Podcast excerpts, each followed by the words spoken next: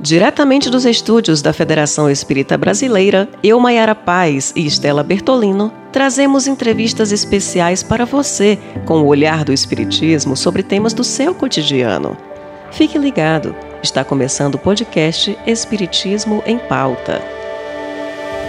Família palavra que reaviva em nós as sensações de segurança e aconchego, tal a importância do grupo familiar como a estrutura capaz de nos sustentar nas nossas lutas da vida.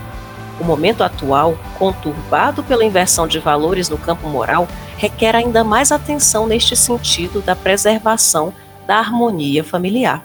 Allan Kardec, em O Livro dos Espíritos, traz na questão 775: Qual seria para a sociedade o resultado do relaxamento dos laços de família? E os espíritos responderam: uma recrudescência do egoísmo, ou seja, o agravamento do egoísmo. Isso demonstra que viver em família é fundamental a todos nós. E o nosso podcast de hoje trará um tema importantíssimo: família. E para conversar conosco, convidamos o coordenador nacional adjunto da área da família do Conselho Federativo Nacional da FEB, trabalhador do Movimento Espírita do Estado do Espírito Santo, Frederico Pifano. Seja muitíssimo bem-vindo, Fred. Olá, pessoal, nossas queridas ouvintes, nossos queridos ouvintes, amigos espíritas, amigos que ainda estão conhecendo o Espiritismo, que nos honram aqui com a sua audiência. Será um prazer conversar, tentar entender alguns aspectos da família à luz da doutrina espírita e construir a era nova. Afinal de contas, todos nós estamos aqui vivendo nesse planeta, estamos buscando construir um futuro melhor. Então, que a gente possa nos dar as mãos e seguir em frente. Isso mesmo, Fred. Já iniciamos com boas palavras. E vamos lá para a nossa primeira pergunta do bate-papo de hoje. Fred, qual é a importância da família na vida do indivíduo? Ótima questão, e vamos tentar construir um raciocínio é, a partir dessa pergunta. Vamos lá. É, família, na verdade, se a gente pegar aqui nos conceitos que a gente pode buscar, tanto na psicologia, quanto na sociologia, na antropologia, nas ciências sociais naturais, de uma forma geral, ela, na verdade, vai se constituir o primeiro espaço de socialização do indivíduo. Né? Qualquer que seja a nossa concepção filosófica, religiosa, ou até sem nenhuma dessas, um fato inegável é a família é o primeiro espaço de socialização daquela criatura. Então, pouco importa se a família é muito bem organizada ou pouco organizada, pouco importa se eu vou estar num lar adotivo, pouco importa se eu vou estar numa casa é, com outras pessoas que são desprovidas dos genitores no primeiro cuidado, mas a gente vai ter alguém cuidando da gente. O ser humano, diferente das outras espécies, né, vamos dizer assim, é a única espécie que precisa efetivamente do cuidado do outro para sobreviver. Então, o animal, quando nasce, por exemplo, e isso é interessante, a gente vai encontrar isso no livro dos Espíritos, é, a partir da questão 766, o animal, quando nasce, ele pode, a mãe da cria e, olha, se vira, sai aí e vai tentar sobreviver. Com o ser humano não é assim. O ser humano, se você deixar ele no tempo, ele deixa de sobreviver, ele não sobrevive algumas horas, ou talvez máximo um ou dois dias, sem cuidado algum. Então, a família é esse primeiro cuidado. Ela também vai ser uma primeira referência. Né? Então, se ela é o espaço de socialização primeiro para todas as criaturas, é o primeiro espaço de referência. Quando digo referência, não estou dizendo que é certo, errado, bom ou ruim. Não estou dizendo aqui julgamento de valores. Referência é só uma referência. Então, eu posso ter uma referência familiar muito positiva, uma experiência e referência familiar nada positiva, mas ao ser uma referência para a criatura, ele, eu começo a ter parâmetros parâmetros daquilo que eu gosto, daquilo que eu não gosto, daqueles que eu gosto, daqueles que eu não gosto. Então, ela também tem esse papel. E num sentido mais lato, ainda mais amplo, ela também vai se constituir ao longo do tempo, na vivência familiar, um porto seguro. Porque família é aquele lugar que a gente tem hábito de dizer do amor garantido. É mais ou menos assim. Eu brigo com todo mundo lá dentro. E aí eu saio na rua e falo mal da família para todo mundo. Mas se você falar mal da minha família, você vai ter um problema muito sério comigo, porque eu posso falar mal da minha família, agora você não se meta com a minha família, né? Carinhosamente falando. Então, a família é o porto seguro, é aquele espaço que a gente volta até mesmo para nos não entendermos. A consanguinidade nos garante esse afeto é, protetivo, né? essa, essa herança animal que nós temos ainda, de proteger aqueles que são da mesma ninhada. Então, por mais que a gente se desentenda, ela ainda é nosso porto seguro. Então, nessa visão bem lata, a gente pode dizer: família, esse espaço de socialização, esse espaço de referência e esse espaço porto seguro em todo o processo de desenvolvimento da criatura humana. É, e como você bem falou, Fred, realmente a gente percebe a importância da família para o desenvolvimento da sociedade humana. Né? É uma pauta constante no campo de estudo, estudo da humanidade. A gente fala, inclusive, que a família é a célula máter da sociedade. Por que, que se afirma isso? Bacana, essa pergunta sua é muito pertinente, porque há pouco tempo atrás eu confesso que eu me fiz essa mesma pergunta. A gente acaba utilizando, a gente fala, já refletiu sobre isso? E aí eu falei, célula máter, e eu fiquei tentando trazer alguma imagem, é, alguma referência mental sobre isso. E eu confesso a vocês que eu fui lembrar lá da aula de biologia, quando você pega a primeira célula que todo mundo conhece e vê, que é o quê? Que é o ovo. Quando você abre o ovo, você tem a clara, você tem a gema, você tem a membrana. E quando você pensa assim, olha só, esse ovo que eu abri aqui agora, que eu posso fazer cozido, que eu posso fazer frito, ele vai dar origem a um ser vivo. Como é que é isso? E aí comecei a fazer essa análise a partir de uma obra interessante é, da benfeitora Joana de Anjos, SOS Família, onde na introdução no capítulo 1 ela cita exatamente isso. Ela fala: é, é a família é a célula máter da sociedade, porque ela vai constituir um organismo vivo. E eu comecei a construir essa imagem. Então, ó, por que célula máter? Então, a gente já viu que, na pergunta anterior, que a família é o nosso primeiro espaço de socialização. Ótimo. Então, eu nasço ali, né? Eu estou vivendo naquele ambiente. Eu sou uma, um ser ali unicelular, sou eu. Mas quando eu começo a conviver com outro, eu começo então a ter uma célula, eu, com outras células. Então, deixa de ser unicelular para ser pluricelular. E aí, quanto mais pessoas, tios, primos, você vai crescendo.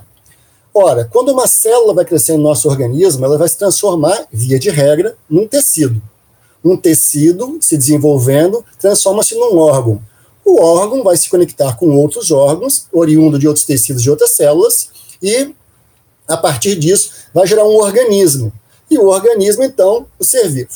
Então, ele pode dizer o seguinte: é, somos nós, seres vivos, que constituindo pequenos grupos ou pequenos tecidos, famílias, em convivendo com a sociedade, fazemos o grande tecido social e o grande organismo social que o ser é o, o planeta. Então todo mundo está vivendo aí na nave Terra e fazemos parte desse organismo social, conforme dizem os sociólogos, psicólogos, antropólogos.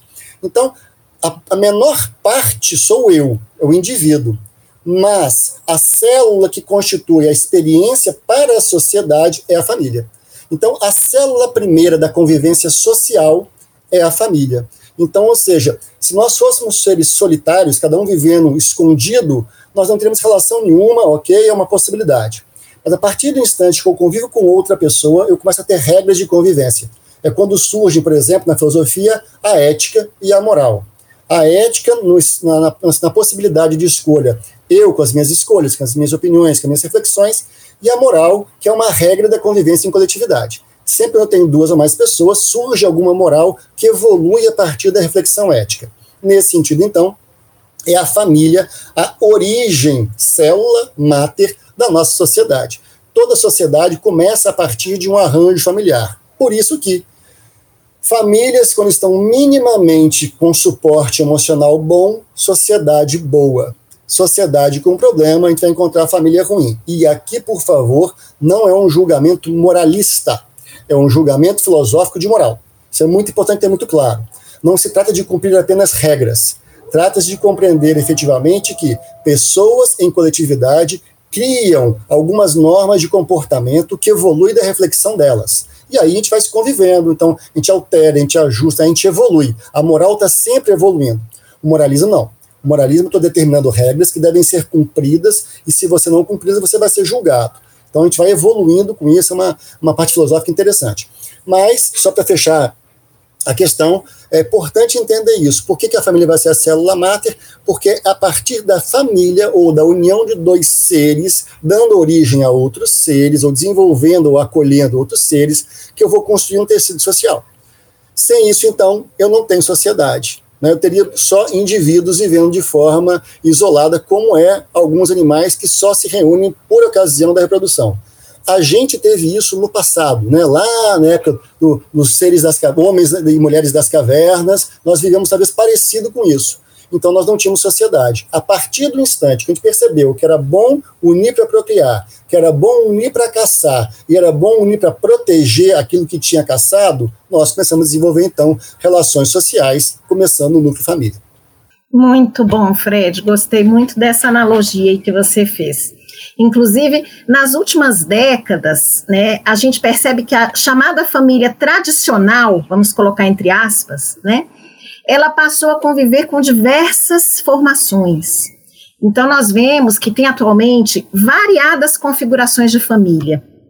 Como que a gente pode conscientizar contra a discriminação que existe na sociedade em relação a esses novos formatos? Como é que a gente consegue auxiliar aí nessa conscientização para não haver essa discriminação, afinal, né? Bacana. É, quando você aborda sobre isso, é, a gente começa a perceber que, na verdade, todos nós somos carregados de conceitos prévios. Então, eu, Fred, venho de uma história familiar. Eu tenho uma experiência com minha mãe, com meu pai, com um modelo desde casamento, que convivia com minha família. Então, ou seja, eu sou de origem de Minas Gerais, eu sou mineiro. Então, ou seja, aquela tradicional família mineira que tem um modelo, que tem uma per perspectiva. Eu convivi com tudo isso. E é claro que eu carrego um pouco de tudo isso. Né? Todos os estudiosos de comportamento humano, quando falam sobre família, falam assim: olha, quem eu sou hoje, 70% constituído pela minha história de família. Eu não sou só eu, ah, eu e minha vontade. Não, eu tenho um DNA que é muito mais do que orgânico. Ele é comportamental, ele é relacional. Então, nós trazemos conceitos prévios. Só que muitas vezes a gente não faz reflexão temporal. Falei, peraí, como é que era a família no passado? E a gente tem a mania saudosista de dizer, não, a família no passado era muito melhor. Falei, tem certeza disso? Eu quero fazer uma análise de coisas que me marcaram. Claro que é impossível é, pegar todo o espectro aqui agora. Mas quando eu era jovenzinho, é horrível admitir isso, né, gente? O podcast fica gravado, você fala a idade aqui no ar, a eternidade vai saber. Mas quando eu era adolescente, lá é, na década de 80, ok? Eu ouvia falar, por exemplo, nossa, a, o casal separou. E aí aconteceu uma coisa muito interessante. O homem saía para ver a vida dele e a mulher estava condenada. Eu falei, que engraçado isso. Havia até um termo muito pejorativo. Nossa, ela é desquitada. É como se fosse uma doença contagiosa, né? Ai, desquitada. Gente, eu não sabia nada que era isso. O que é desquitada da negócio? Com o passar do tempo, ficando mais velho, eu confesso, gente, olha de que, que as pessoas estão falando. As pessoas faziam um julgamento dizendo que a pessoa que casou, no caso, e isso é muito foco com a mulher, tá bem interessante isso. A pessoa que casou, a partir do instante que ela, tiver, que ela tenha tido uma experiência sexual com um parceiro, agora eu estou falando de casamento tradicional, homem e mulher, ok? E esse casamento não deu certo, o homem está liberado, beleza, vai fazer outra família, vai, se vira. Mas ela ficava vista na sociedade como uma pessoa, vou usar o termo da época, aspas, desfrutável, fecha aspas. E, gente, uma fornecedora de sexo, é isso que nós estamos dizendo? Era isso que se entendia na época. Mas aí, graças a Deus, o tempo evolui. E por isso que entender a história é um pouco importante. As pessoas fazem entender, não, gente, calma. Claro que tem que investir, deseja investir muito em família. Mas um casamento que não deu certo, que porventura venha se desfazer, ele não é uma restrição de vida para as pessoas do futuro. Então ele arruma outra parceira, ela outro, arruma outro parceiro, ele se reorganiza em família. E aí vou dar um outro exemplo, que essa festa eu vivi. Eu fui numa festa de 15 anos deliciosa, onde tinha o pai e a mãe, mas eles não estavam casados mais. Então o pai já tinha uma outra parceira e a mãe já tinha um outro parceiro. Agora vem a bagunça. Por quê? Essa menina de 15 anos tinha, uma, tinha um irmão mais velho que era filho só do pai do primeiro casamento. E ela tinha um irmão da mãe, do casamento da mãe. E tinha uma irmãzinha que é filha do casamento da mãe dela com o padrasto atual. Se fez bagunça, eu estou feliz, porque eu vou continuar com a bagunça agora. Aí, isso era a família dela que ela morava hoje, a mãe e o padrasto, ok? Aí o pai dela, com a madrasta, a madrasta também chegou com o quê? Com dois Kinder Ovo, que eu digo, duas surpresinhas, duas crianças. Então ela tinha dois irmãos do outro casamento. E é claro que nessa festa de 15 anos, momento da valsa tal, vai ter a, a foto da família. E era interessante que é igual quando você vai tirar foto de um monumento muito importante, imponente, você vai chegando para trás, para caber todo mundo da foto, e você anda para trás, anda para trás. E a foto dela era assim, a gente andava para trás, andava para trás, e num dado momento, a gente dizia assim, olha só, gente, faz panorâmica, aquela que você vai passando com o celular assim, né? Passando a foto com o smartphone, porque não vai caber não tem cabimento isso, porque não era só uma avó, eram duas avós. Mas era avó paterna, tinha avó materna. Resumindo, gente, quando a coisa terminou, foi uma, uma alegria tão grande de duas famílias que se reorganizaram, fruto do contexto social, ok? E nesse contexto social novo, passaram então a entender que a amizade permanece, a fraternidade permanece e a família ampliou-se. Isso é delicioso de ver. E agora, isso vale, na sua pergunta, que é muito importante, para todos os arranjos. Hoje o termo que se usa muito é esse, né? novos arranjos familiares. Porque a gente pode entender, por exemplo, que uma pessoa que mora solitariamente, ela também é uma unidade familiar num arranjo novo, porque ela tem amigos. E os amigos vão à casa dela, ele, ela vai na casa dos amigos e por aí vai. Ah, mas a pessoa tem a companhia do cão, uma família mononuclear, que a gente vai chamar. Ou é aquela família, por exemplo, onde havia cônjuges e é, eles faleceram, desencarnaram, morreram e passaram a viver só.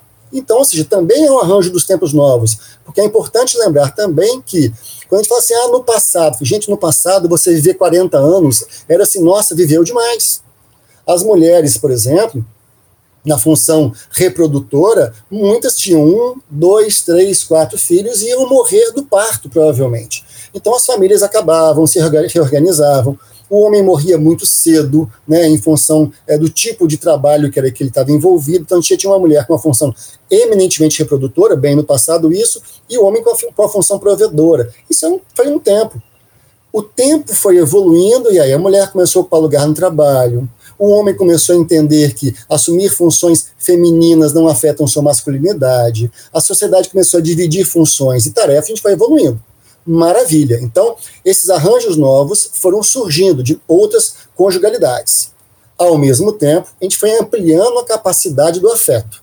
O que quer dizer com isso? Ampliar a capacidade do afeto. Eu fui entendendo, e aí o livro dos Espíritos é delicioso, e Kardec faz essa pergunta com muita sabedoria, ele vai entender da união dos seres. Então a gente começa a entender também que a conjugalidade, ela inclui outras possibilidades que não a heteroafetividade a homoafetividade também passa a ser incluída carinhosamente, ok? Sem um olhar preconceituoso, sem um olhar maldoso que nós tínhamos no passado. Porque o ser humano tem um problema, e essa questão é, que talvez seja que vale aí um outro podcast sobre isso, né? É, o ser humano tem uma questão no entendimento da sexualidade. E ele julga, como ele é mal resolvido com a sua sexualidade, ele julga a sexualidade do outro. E é muito interessante que muitas vezes no entendimento jurídico, e aí só um parênteses que esse assunto é importante, quando a gente fala de homoafetividade, por exemplo, né, juridicamente, quando você fala de homoafetividade e não usa o termo homossexualidade, é porque por que, você presume que toda relação de duas pessoas tem que ter a questão da, da conjugalidade carnal?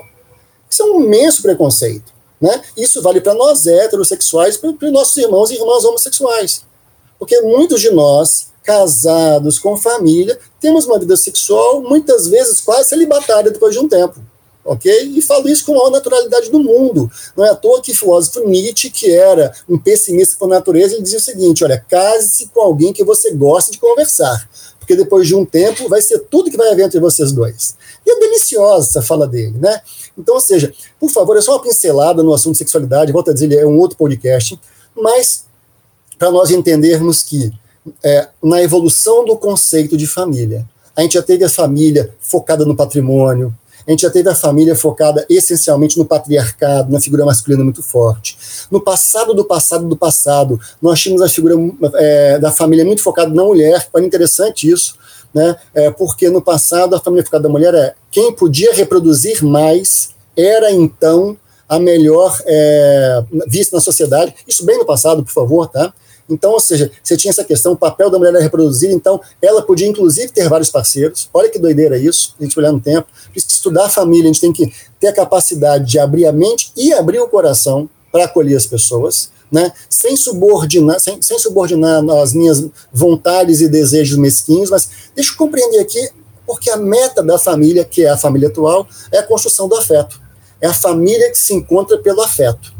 Então não é mais questão de cor de pele, não é mais questão de classe social, não é questão mais de gênero, é questão de, calma lá, duas pessoas estão dispostas a se reunir pelo afeto e pelo afeto né, da conjugalidade constituir um futuro de apoio recíproco a ambos e porventura aqueles que virão ou por vias naturais ou pela adoção, se sim, ótimo, temos aí um casamento com 100% de chance de ser feliz. 100% de chance de feliz. Agora, se eu foco só na questão da minha sensualidade, se eu foco na questão de cumprir ditames sociais, né? E aí, um outro exemplo aqui, eu tinha uma amiga muito querida que ela sofria porque ela tinha 26 anos, gente, e não tinha casado. O que, que iam pensar dela? E estou falando isso da década de 90. Fred, eu já tenho 26 anos, não casei ainda. Minha irmã tem 22 e já tem filho. Parece brincadeira, mas essa pessoa sofria, ela padecia, né? Inclusive, a gente é, acolheu na casa espírita, é, afetivamente, vamos reconstruir o futuro? Né? E ela passou por todo um processo de ressignificação, mas entenda, casou pela pressão social, teve filho pela pressão social, e não precisa dizer que esse casamento não deu certo, porque o afeto foi o último critério.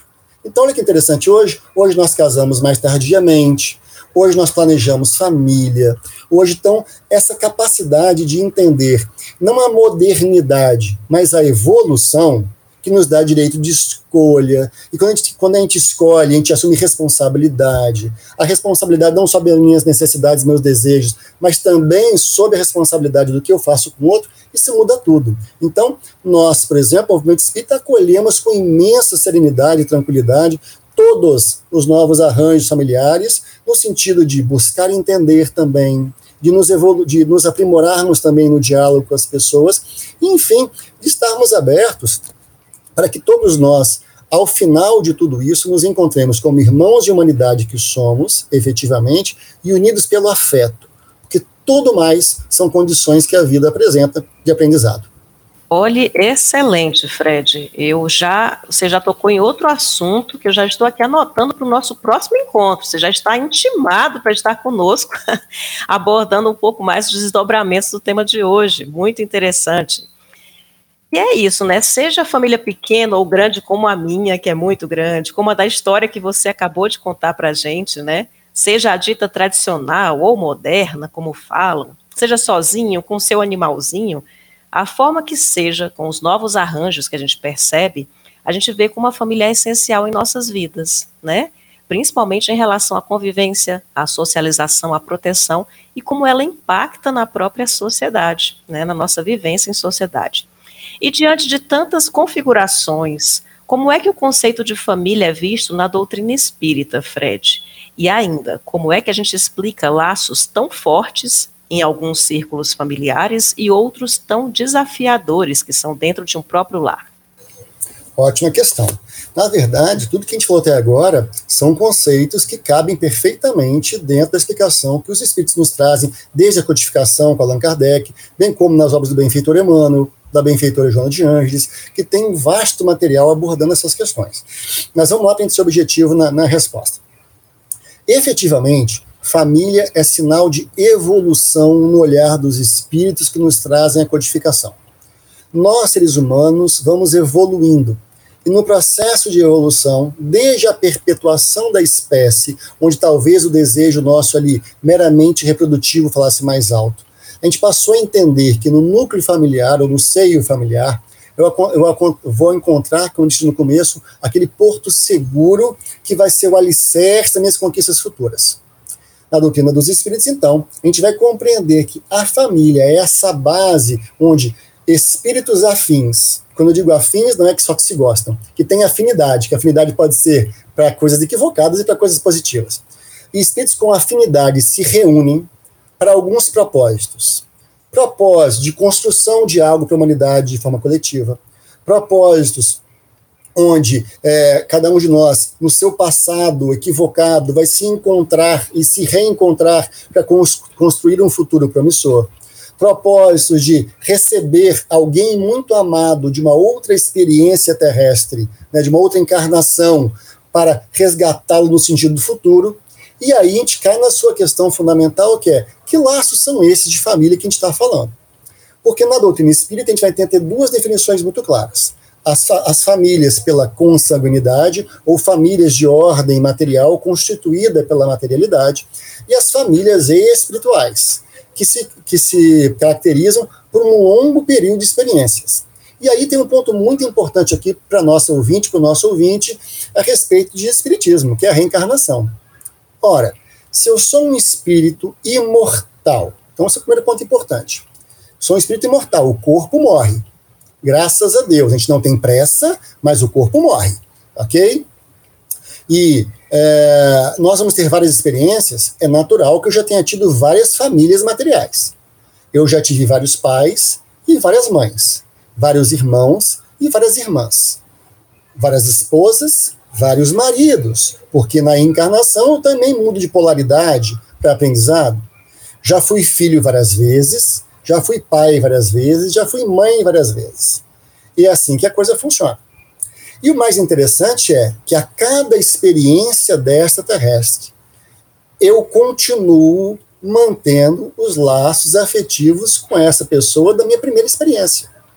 Eu brinco de fazer uma conta fácil só da era cristã. Então a gente tem mais ou menos aí dois mil anos de cristianismo, que a gente tem conhecimento, né, efetivamente. Quantas vidas será que a gente já teve em dois mil anos? Ah, lá vem ele complicar o podcast. Estava fácil até agora, ele vem complicar, vai botar matemática na coisa. Não. Olha só. Vamos pensar o seguinte: se ao longo de dois mil anos, um período entre encarnação e desencarnação vale mais ou menos 100 anos. Por quê? No passado, a gente vivia 10, 20, 30 anos, morria, morria em guerra, morria se matando, ou morria do nascimento, ou morria de doença, que não tinha vacina. Então, tudo isso que a gente está é, vivendo no dia de hoje, no passado não tinha nada, não tinha higiene. Então, a vida era muito curta. E quanto mais curta a vida, o tempo espiritual nosso também não é tão longo assim, porque a experiência é na Terra que a gente cresce. Então, quanto mais a gente evolui, mais distância entre as encarnações. Quanto mais necessitados nós somos, mais curto esses períodos. Então, para fazer fácil a matemática, vamos pensar assim: em dois mil anos, nós tivemos 100 anos entre o período de encarnado e desencarnado. Ou seja, tivemos 20 experiências encarnados e 20 experiências desencarnados. Ora, se eu nasci 20 vezes, eu tive que ter tido 20 mães e 20 pais. Pode até ser repetido, mas como eu gosto de fazer bagunça, né? Vocês já viram aqui um pouquinho disso, todos pais e mães diferentes. Pode até nem ter me criado, não tem problema, mas são 20. Então eu tive 20 pais, 20 mães. Já são 40 relações afetivas. Mas no passado, gente, não tinha TV a cabo, não tinha FEB TV para assistir, não tinha podcast da FEB TV para acompanhar, nada disso. Então as pessoas reproduziam, ok? Então era comum uma família extensa por exemplo, a família do meu pai, meu avô paterno teve dois casamentos. E aí aqui fica a dica para as meninas, né? Para quem estiver muito animado, para os meninos também, porque não tem problema com isso. Sim, meu avô teve 10 filhos no primeiro casamento, e no segundo, porque ele achou pouco, teve 18 filhos. Então, olha só a bagunça na cabeça desse que vos fala, né? Eu tinha 27 tios, só por parte de pai. Então, tinha uma cidade interior de Minas, de onde eu venho, é, de onde vem meu pai efetivamente, que eu entrava na rua da cidade e ali eu já, já chamava todo mundo de primo. Por quê? Porque a probabilidade de eu acertar era no mínimo de 80%. Porque uma família onde você tem 27 tios, 27 tias, e vai saber quantos descendentes eles geraram. Então vamos lá, 27 tios, 27 tias, vamos supor que eles tiveram só dois, são moderninhos, dois filhos. Então, de cara, eu já tinha 54 primos para escolher na cidade numa cidade pequena, né, de geração pegativa. Então, o nosso ouvinte, a nossa ouvinte, se tiver perdido, fique tranquilo. É só para entender o seguinte: todos nós somos irmãos em humanidade. É esse o fato. Então, se porventura você pegar um avião hoje e for no Japão, descer no aeroporto lá de Tóquio ou de outra cidade, esbarrar com alguém que você nunca viu antes e de repente achar uma afinidade com essa pessoa, fique tranquilo, fique tranquila, não foi coincidência. Porque certamente, ao longo das diversas experiências terrestres que nós já tivemos, nós já tivemos N tipo de arranjos familiares. N tipo de famílias mais compridas, de famílias mais curtinhas, de muitos irmãos, de poucos irmãos. Nós já fomos abortados algumas vezes, nós já abortamos algumas vezes. E estamos aqui num processo de reajuste de perdão. Nós lutamos pela vida hoje por entendermos que esse não é o caminho mas nós, nós também já abandonamos muitas vezes fomos abandonados várias vezes. E hoje nos esforçamos para acolher aqueles que abandonamos e entender aqueles que nos abandonaram. E assim, vida após vida, após vida, após vida, até chegarmos num instante que vamos olhar para todas as pessoas e falar assim: ó, oh, já nasci com você junto. Há 30 encarnações atrás. Nossa, mas você foi um irmão, uma irmã que me deu um trabalho danado, hein? Mas que bom. Estamos juntos hoje aqui e talvez a gente descubra que, nossa, você gosta de quê? Nossa, eu adoro de arte. Mas qual tipo de arte que você gosta? Ah, eu adoro música. Música? Ah, eu toco violoncelo. Nossa, eu toco violino. Gente, então na próxima encarnação a gente pode pedir para nascer numa família musicista, para quem sabe nos aproximar mais de desenvolver a música, é, e tocarmos numa orquestra, elevarmos a qualidade musical do planeta. Enfim, é assim que funciona. É assim que funciona. Eu sei que estou estendendo essa questão, mas eu quero deixar aqui agora um, um, como é que é, gente, que a gente fala aqui? É, que está dando dica de um filme que vai acontecer, ou de um livro, né? Estou dando é, spoiler. spoiler. spoiler. Isso, obrigado, obrigado, gente, faltou a palavra. Estou dando um spoiler do livro Renúncia aqui. O livro Renúncia a gente tem essa história lindíssima de um espírito feminino, muito, muito, muito, muito adiantado, que estava estudando teoria musical no mundo muito, muito, muito adiantado, ok? Quando Bach sequer, Bach, tô falando de Bach, Bach que é a referência de Mozart, sequer tinha reencarnado, ok? Então, ou seja, ela já era espírito evoluidíssimo no campo da música, quanto Bach não tinha nem reencarnado ainda, para poder trazer os primórdios da música para a gente.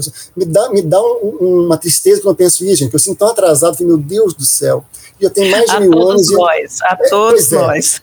Mas um dia nós seremos Bach, Mozart, um dia, né? Devagar e sempre, para a gente não, ter, não morrer de ansiedade, né? Então, ou seja, mas olha só que fantástico, ela ela está extremamente evoluída e ela pede para voltar deste outro planeta muito evoluído, né? Não vou ficar aqui citando planetas que acho que não vem um caso. E pede para reencarnar na Terra, porque tem um afeto dela que ficou para trás. Então, gente, a beleza da doutrina dos espíritos que é assim, a partir do instante que a gente esbarra em alguém, que seja pela primeira vez, esse esbarrão é para sempre. É como dizem os físicos: uma borboleta bate a asa no Oriente e uma ventania se forma no Ocidente. Esse pensamento filosófico, físico, ele é muito verdadeiro. Por quê? Na Constituição Divina, nós somos todos irmãos.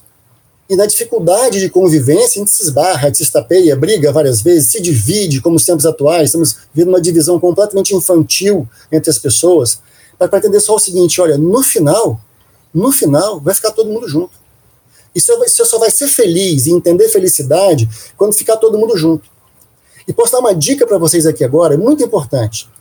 Quanto mais dificuldade que você tem com uma pessoa, mais você vai reencarnar numa família com ela. Por quê? Porque é na família que nós acertamos as primeiras diferenças. Então, aqui agora, eu sei que é, o podcast é temporal, mas eu quero falar para nossos irmãos apaixonados partidariamente. Meu irmão de direita, meu irmão de esquerda, minha irmã de direita, minha irmã de esquerda. Por favor, ame seu irmão adversário, porque vocês têm a certeza absoluta que nascerão no mesmo lar na próxima encarnação. Absoluta disso. Porque família é isso. Então, se você encontrar na sua família alguém muito difícil, você sabe assim, ele estava na outra passeata. É, estava mesmo. Era na, na diferente sua. Mas a gente era inimigo. Pois é, mas entenda: na evolução e no progresso só existe amigo, só existe irmão, só existe amiga, só existe irmã. Não tem plano B. Não tem plano B. Então, unamos-nos nas nossas diferenças. Por isso que nascendo num lar, encontrando pessoas diferentes, muito diferentes e muito esquisitas, fala assim: é, só gente esquisita nesse lar, né? E eu também. Que fantástico. E que bom que eu tive um pai, que bom que eu tive uma mãe, que me acolheu nas diferenças minhas com os meus irmãos. E a gente se estapeia, mas no final de uma vida inteira, as nossas melhores memórias, as melhores comidas de domingo, as melhores piadas, os melhores bullying consentidos aconteceram com aqueles que eu vivia no mesmo ambiente doméstico. Então, a família material é esse espaço que me acolhe para experiências que vão construir a família espiritual, que é a família universal do futuro. E assim eu treino hoje, me esforço hoje, às vezes até dá uma raivinha interna, mas quando eu olho para o amanhã e olho para o meu passado, eu falo assim: nossa, como valeu a pena. E aí, para concluir essa questão, para as nossas amigas e nossos amigos que estão nos ouvindo, Pare e pensa agora aí, em um minutinho, no seu pai e na sua mãe. Mas vai mais atrás, no seu avô e na sua avó. Tios e tios, primos. Por mais difícil que tenha sido a sua infância, e todos nós sabemos que cada um de nós, em algum momento, passou por uma infância delicada, você tem uma lembrança muito especial. Você tem uma lembrança que fez diferença. E entenda, talvez uma vida inteira de dificuldades valha a pena por conta desta lembrança. E essa lembrança, ela acontece efetivamente em alguns dos possíveis arranjos familiares. Nosso convite a você que nos ouve é dar a mão, seguir em frente e construirmos a família universal que nos aguarda no futuro.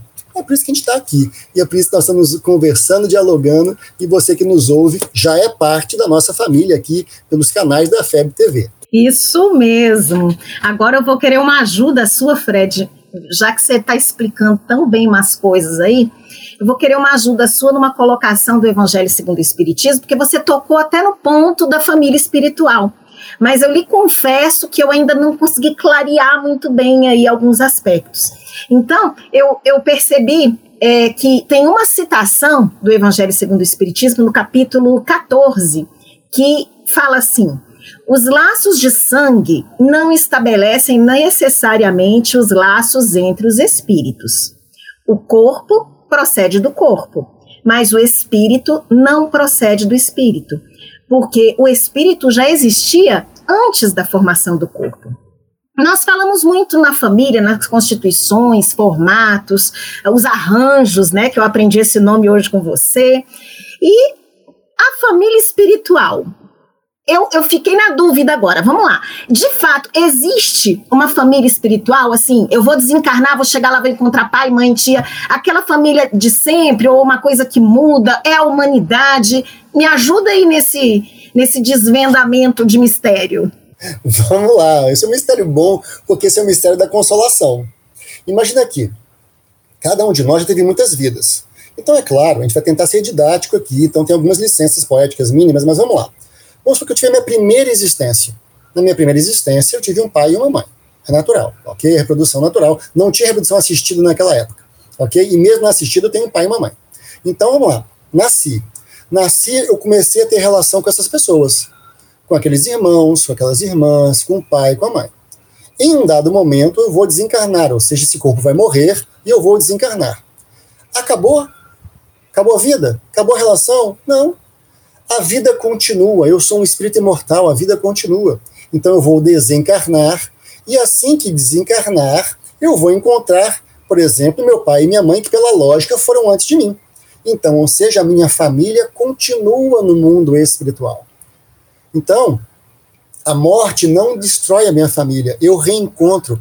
Pouco importa o nosso nível evolutivo, porque amor é para sempre. Amor é para sempre. Então, ou seja, por mais que tenha um amor arranhadinho ali, a relação é para sempre, é constituída. Bem, eu reencontrei eles. Só que aí, com uma evolução, um processo, numa segunda vida, terceira vida, quarta, vi quarta vida, eu vou me reencarnar, talvez, com outras pessoas que não sejam desse grupo original porque eu tenho que ter outras experiências, eu tenho que aprender outras coisas. Ah, então eles estão esquecidos, eu perdi eles em hipótese alguma. Num dado instante, eu vivi uma experiência com uma outra família, numa outro, num, outro, num outro país, numa outra língua, aprendi uma outra profissão, uma outra habilidade, eu vou desencarnar muito oportuno e vou dizer assim, nossa, mas e as minhas vidas passadas? Eu gostava tanto de fulana, eu gostava tanto de fulano, eu vou me reencontrar com essas pessoas. Porque o afeto é garantido. Os laços materiais, conforme a questão que você citou, muito oportuna, eles garantem esta vida, e é muito importante, a gente jamais vai desconsiderar isso, ela é necessária, temos que cuidar, temos que zelar, temos que aprimorar as formas de relacionar, de afeto. Só que essa experiência na Terra, agora, é mais uma das diversas outras que eu já tive, e das diversas outras que eu terei. Então, os laços espirituais me remontam a essa família que só vai crescendo. Então, olha que, que barato isso a minha família, que eu falo assim, a minha família, né, meu sobrenome aqui, Pifano de Rezende, a minha família Pifano de Rezende. A minha família Pifano de Rezende já foi Souza, já foi Silva, já foi um monte de sobrenome esquisito lá do, do Oriente ou do, ou, ou do, do, do, Norte do, do planeta. Esses sobrenomes fazem parte, essas pessoas fazem parte de mim, ok? É, essas experiências. Então, o nosso sobrenome é muito engraçado. Se você pegar o Brasil colonial, como é que era o sobrenome do imperador, né? tinham 600 nomes, porque era toda a linhagem dele. Então nós temos essa linhagem também. Ela é imensa, ela é imensa, que vai se remontar né, às origens do tempo. Então, sim, todos nós estamos nos encontrando várias vezes. Então, a minha família material hoje, ela é a experiência desta vida. Eu continuo com ela nas vidas futuras, ok, continuo, porque os laços de afeto, eu vou só botando mais gente. Agora, não dá para nascer com 600, 700, 900 de uma vez só. Então eu vou nascer com quatro, vou nascer com cinco, e assim sucessivamente. E aí é uma questão muito bacana é, da tua pergunta, que é a seguinte: o sentido de posse diminui. Não é o meu filho, não é a minha filha, não é o meu pai, não é a minha mãe. Eu saio de um sentido é, é, transitório do ter e entro no sentido metafísico do ser. Então, olha só. Eu estou pai, eu estou mãe. Olha que fantástico isso. Eu estou Sabedoria filho. divina, né, Fred? É formidável isso. Então, olha só. Eu estou com esse pai e essa mãe hoje. Eu estou com essa irmã, eu estou com essa esposa, com esse marido. Olha que formidável. Então, o marido não é meu, a esposa não é minha, o pai não é meu. Eu aprendo a dividir. Por isso, de novo, vamos na primeira questão agora. Por que, que a família é tão importante? Porque eu aprendi quando eu tenho um irmão ou uma irmã que o pai não é só meu. Eu estou aprendendo a dividir. Olha que fantástico. Eu saio de uma perspectiva egocêntrica, onde o mundo gira ao redor de mim, e passo a conquistar um comportamento empático, ou seja, eu passo a girar em torno dos demais que necessitam. Então, o pai não é meu, ele está meu, e eu divido com os meus irmãos nessa vida. E numa outra vida, ele pode vir meu filho.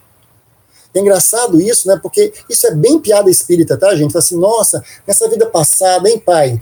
Pai, encarnação que vem, você vai vir meu filho, você vai ver, você vai ver, acordar cedo, lavar meu rosto, obrigar a tomar banho naquele horário, tal, tal, tal, você vai ver. E assim a gente vai mudando papéis, mudando papéis, mudando experiências. O nosso companheiro Raul Teixeira, ele numa exposição doutrinária aí na FEB, ele foi muito feliz. O exemplo dele falou: olha, nós estamos sempre reencarnando para aprender a amar. Então, não, mas eu já amo a minha família, então tá ótimo. Então você tem que nascer agora numa outra família. Para aprender a amar outras pessoas. Ah, mas eu já amo todo mundo da minha cidade, então tem que nascer agora numa outra cidade. Depois num outro estado, num outro país. Por quê? Para aprender a amar a humanidade inteira, porque é assim que funciona. É assim, nós temos ainda, no sentido material, uma visão exclusivista. Então, a família material, os laços da matéria e da consanguinidade, nos dão uma visão da exclusividade da posse. Quando eu começo a compreender que eu sou um espírito imortal numa experiência terrestre, eu tiro né, essa roupa, que é esse corpo, e falo assim: bem, aonde está a minha família? E aí eu vou encontrar minhas diversas ex-esposas, meus diversos ex-maridos, meus diversos ex-filhos, ex-filhas, ex-netos, e eu descobri que é o seguinte: olha, essa minha ex-neta é minha mãe dessa vida aqui agora. Essa minha ex-esposa é minha irmã da vida aqui agora. E minha ex-esposa casou de novo numa outra vida que eu tinha desencarnado, eu fiquei bravo da vida do mundo espiritual lá, perturbando ela, e aí eu reencarnei agora e recebi ela e o marido novo dela como filhos nesta vida. Se fez bagunça, volta a dizer, tá ótimo, porque é assim que funciona. Mas não é bagunça no sentido pejorativo, é de, olha, é, quando a gente fala assim, é tudo junto e misturado, a gente precisa entender isso.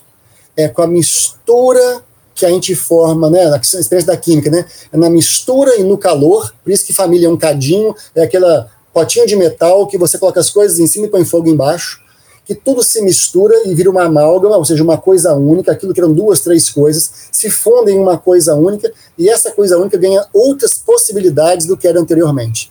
Então, você imagina, se eu sou um espírito, quero voltar exemplo da música, porque para mim ele é muito peculiar, que sou apaixonado por música, mas não tenho habilidade musical. E eu falo assim, nossa, na próxima vida, será que eu posso nascer com um pai e com uma mãe que são musicistas? Porque aí, desde a minha primeira infância, eu vou ser introduzido às habilidades, às virtudes musicais. Então, numa próxima vida, provavelmente eu vou ser um músico mais proeminente, mais virtuoso, vou, vou ter mais habilidades. É assim que funciona. É assim que a lógica e a justiça divina fun funciona. Então, quanto mais exclusivista a gente é, mais material eu olho a família. Quanto mais solidário eu sou, mais espiritual percebo a família. Agora, uma certeza absoluta: o sentido da nossa existência só começa a acontecer nesse aspecto familiar quando eu compreendo que faço parte de uma família não apenas consanguínea. A família consanguínea material é transitória. E as dos laços espirituais, ela é eterna, ela só se amplia com o tempo. Ela não acaba com a morte. Então, fiquem tranquilos, fiquem tranquilos. A gente vai desencarnar aqui daqui a alguns anos e vamos encontrar todos aqueles que partiram antes da gente. Então, aqueles nossos irmãos que nos ouvem, que perderam familiares queridos pela Covid, fiquem tranquilos, a gente vai se reencontrar. Por qualquer outra doença, a gente vai se reencontrar. Ah, mas eu perdi um filho muito cedo. Fique tranquila, fique tranquila, a gente vai se reencontrar. Porque nós temos um Deus que é de justiça, de amor e de caridade. Então, quem a gente gosta, a gente reencontra. E quem a gente não gosta, a gente reencontra para poder gostar. Essa é a lógica da nossa existência. Quando a gente faz isso, a vida ganha cor e ganha sabor. Quando a gente não faz isso, a gente fica árido, fica sozinho. Então, o convite da doutrina dos espíritos é ampliar a dimensão da vida. E ao ampliar a dimensão da vida, acaba a solidão, acaba o sentimento de vazio, né? Vamos passar por dificuldades que fazem parte, mas tudo ganha significado, porque a vida atual, a experiência atual, ela passa assim: hum, então o que eu estou vivendo agora que tem a ver com o meu passado? E como eu construo agora para o meu futuro? Se não o futuro desta vida, das outras vidas que virão. E a certeza absoluta é: o futuro é sempre obrigatoriamente melhor do que o presente. Nós hoje estamos na melhor versão de nós mesmos. Não adianta fazer regressão de memória e achar que no passado a gente foi feliz. Nunca. Hoje nós somos a melhor versão de nós mesmos. Nossa, que versão esquisita, hein, Fred? Pois é, eu só tenho essa para vos oferecer. E espero que numa próxima vida, bem como num próximo podcast, nós estejamos melhores. Essa é a nossa perspectiva, esse é o nosso desejo.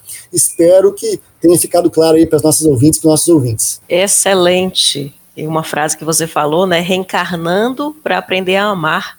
Né? Em família a gente aprende mais e mais a amar a humanidade, como você nos traz, né? Eita, quanto aprendizado nós tivemos hoje, Estela. Nossa, Muitíssimo. muito bom. A gente queria realmente continuar nessa conversa, né? E já lhe convidamos, com os nossos ouvintes como testemunhas, a seguir neste bate-papo, Fred. A gente queria lhe agradecer por todos os esclarecimentos, todas as reflexões que você nos trouxe hoje, né, sobre essa instituição divina que é a família, nossa primeira escola para a vida. Muitíssimo obrigada, Fred. Olha, eu agradeço a vocês o carinho, a acolhida, a oportunidade das pessoas que nos ouvem, que nos permitem entrar na casa delas pelo aparelho celular, pelo computador, pelo rádio do carro, algumas delas, enfim, é, nos sentimos parte dessa família. E aí, como eu sei que eu falei bastante, eu quero terminar agora com um convite. Um convite para você, nosso ouvinte, para você, nosso ouvinte, a fazer parte da nossa campanha, da campanha do Movimento Federativo Brasileiro, né, capitaneado pela nossa Federação Espírita Brasileira, que é Família Aperte Mais Esse Laço. Então, é isso mesmo. Pensa assim que o planeta Terra é um essa essa bola azulzinha linda que a gente chama tanto e tão complicada. Ela está tão sozinha, as pessoas estão assim tão afastadas. Então, como um bom presente Imagina um laço imenso em volta desse planeta e que a gente comece a apertar esse laço, não no sentido de esmagar a Terra, não, não, não, mas de deixar as pessoas mais acolhidas, mais aquecidas, acolhendo-as, consolando-as, esclarecendo-as, e aí lembrarmos que, olha, que engraçado, somos todos da mesma família. É mesmo? É. Minha família e meu sobrenome é Terra. Eu sou o Fred da Terra, a Estela da Terra, a Maiara da Terra e quem está no nosso bastidor aqui nos acompanhando, o Vitor da Terra. Nós somos todos da mesma família, nós temos o mesmo sobrenome. E essa é a nossa família deste momento, porque no dia que a gente evoluir mais e mais, a gente vai entender que a gente tem um outro sobrenome. Eu sou o Fred da família universal, e você é nosso ouvinte, você é nosso ouvinte. Somos todos irmãos da família universal. Mas por hora, tá bom ser só da Terra. Um beijo grande, um carinho imenso, uma alegria estar com vocês. Gratidão imensa nossa, Fred, por você estar aqui conosco falando desse assunto, que inclusive deve ser vivenciado com a real importância que ele possui, né? Que nós possamos todos os dias valorizar mais a nossa família, aprender a pensar no outro, conviver com o diferente, vivenciar a tolerância, a resignação, exercitar o perdão e assim, afinal, vamos crescer todos juntos. Tô nesse sobrenome aí, viu? Eu sou Estela Terra. Eu sou Maiara Paz Terra. Agradecemos os nossos ouvintes por nos acompanharem em mais uma edição. E caso desejem enviar sugestões de temas ou falar diretamente conosco, basta mandar um e-mail para comunicação@febnet.org.br. Até o nosso próximo encontro. E se você gostou do podcast Espiritismo em Pauta, não esqueça de nos seguir no arroba FebPodcast. Até a próxima. Até lá. Este podcast é uma produção da Comunicação da Federação Espírita Brasileira e pode ser ouvido no FEB Podcast. Espiritismo em Pauta um olhar do Espiritismo sobre temas do seu cotidiano.